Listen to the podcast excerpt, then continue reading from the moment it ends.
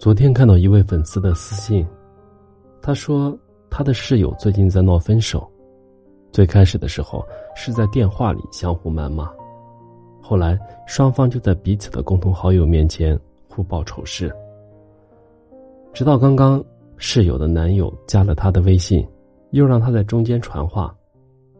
想想原本那么亲密的两个人，现在居然比仇人见面还要分外眼红。本来是他们的私事，现在闹得鸡飞狗跳，人尽皆知，真的是觉着挺悲哀的。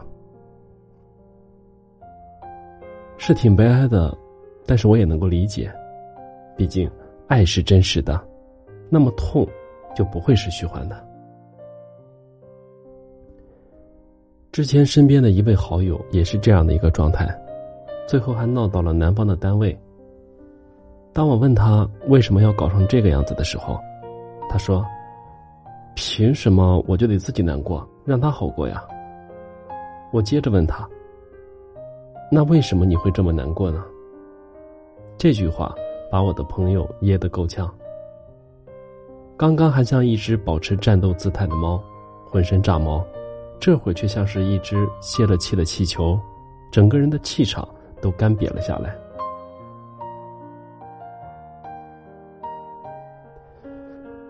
就是因为当时爱的太猛、太投入，才会让他如此的难过，从而选择了极端的发泄方式。大抵就像是一辆踩满了油门猛然冲出去的汽车，可是，在中途却出了车祸。接着，发动机、中控台、座椅，一股脑的就随着惯性被甩了出去。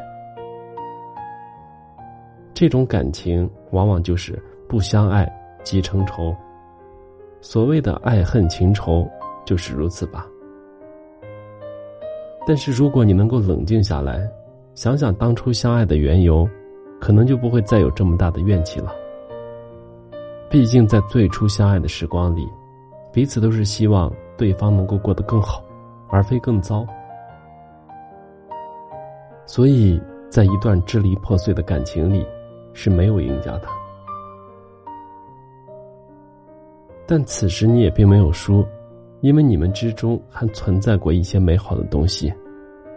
但非要选择极端的方式去结束这段感情，那么这才是真正的万劫不复。你不仅仅是否定了那个人，否定了你们之前的一段感情，同时你也是完全否定了曾经的自己。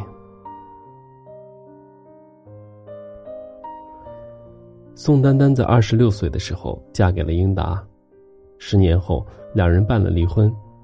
那个时候，宋丹丹一度因为抑郁，差点选择了轻生，但最终为了儿子还是挺了过来。当时之所以英达同意离婚，是因为他觉得宋丹丹比较强势，他很难感受到家庭的温暖，但他却不知道宋丹丹强势的原因，其实藏有着小女人的一面。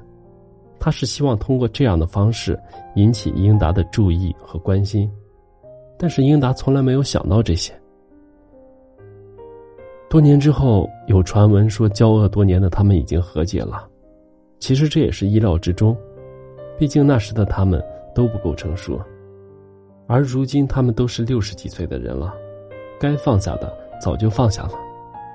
毕竟带着恨意是不可能过好余生的。我们终究会明白与自己和解的人生奥义，也只有有勇气和过去告别的人，才有可能真正接纳新的自己。有人说，只有没有爱过的人才会体面的说分手。其实不然，就要看每个人的格局和眼界。体面的分手不是不难过。只是在承担痛苦之时，仍然不想给彼此带来伤害。或许只有经历过，才能明白这个道理。当一段感情走向无疾而终的尽头，很多时候是没有办法说出个是非对错的。回想起电影《前任三》的结尾，我以为孟云最后扮成至尊宝的样子，是想挽回他与林家的这段感情。而直到我看到了本身对芒果过敏的林家狂吃芒果的时候，我才知道，他们不是在挽回，而是在告别。因为他们深知，彼此之间已经再无可能。